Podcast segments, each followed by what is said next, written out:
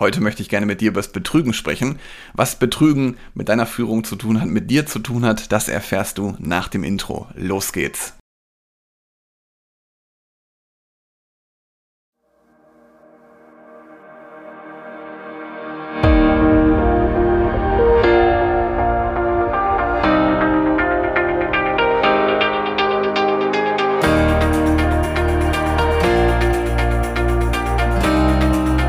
Herzlich willkommen zu einer neuen Podcast-Episode in meinem Podcast Führungskraft, dein Podcast für mehr Erfolg mit sozialem Verständnis und moderner Führung. Schön, dass du eingeschaltet hast, schön, dass du hier bist und ich möchte gerne heute mit dir übers Betrügen sprechen und ganz konkret über einen konkreten Fall, der mir in meiner Praxis, in meiner Coaching-Praxis äh, bei einer Führungskraft begegnet ist.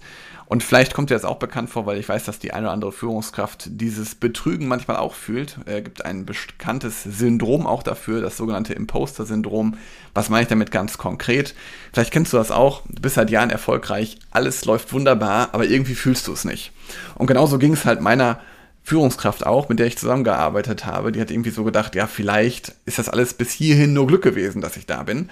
Und hat sich halt selber sehr stark hinterfragt, ob sie dort ist an der Position, wo sie jetzt ist, ob sie da auch richtig ist. Und grundsätzlich die Herausforderung dabei ist natürlich, dass du eigentlich ja das Wissen hast und du weißt natürlich auch, dass du dieses Wissen hast, weil sonst wärst du nicht dort, wo du bist.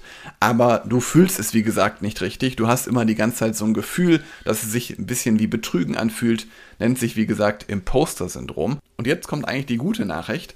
Das ist ein Syndrom oder beziehungsweise dieses Gefühl kommt sehr häufig bei Menschen vor, gerade auch in Führungsetagen. Du bist also damit nicht allein, weil das ist auch zum Beispiel eine Sorge, die viele immer haben. Ich bin mit diesem Gefühl, bin ich allein, das kennt sonst keiner.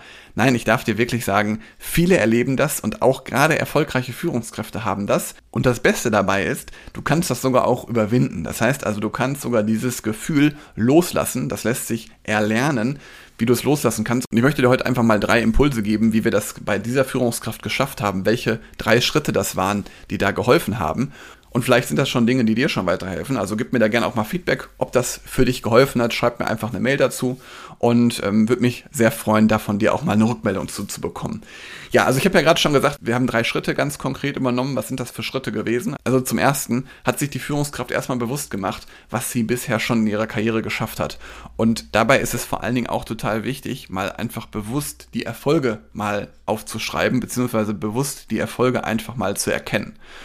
Und dann im nächsten Schritt sind wir halt hergegangen, die Selbstwahrnehmung zu stärken, das Selbstvertrauen zu stärken und auch darüber zu sprechen und dabei zu weiter zu lernen. Also einfach mal zu schauen, was macht das mit mir, wenn ich gewisse Änderungen in meinen Alltag implementiere, die dafür sorgen, dass ich eine höhere Selbstwahrnehmung habe. Und dann ist es eigentlich so, dass wenn wir gerade Dinge verändern wollen, ist es ja oft so, dass wir eine große Verhaltensänderung vornehmen müssen. Und das ist sozusagen auch der dritte Tipp, den ich dir mitgeben möchte, dass du, wenn du große Veränderungen erwirken möchtest, dass du diese großen Aufgaben in kleine Schritte teilst. Ich nenne das auch immer gerne den großen Elefanten in Scheiben schneiden, weil wenn du dich nämlich Schritt für Schritt an Dinge neu gewöhnst, wenn du da bestimmte Schritte hergehst, die manchmal auch klein sind, dann wird dir das aber langfristig helfen, dass du die Dinge auch wirklich überwinden kannst. Und da also nochmal der Zuspruch, dein Potenzial ist wirklich riesig, du bist wirklich oft stärker, als du selbst denkst.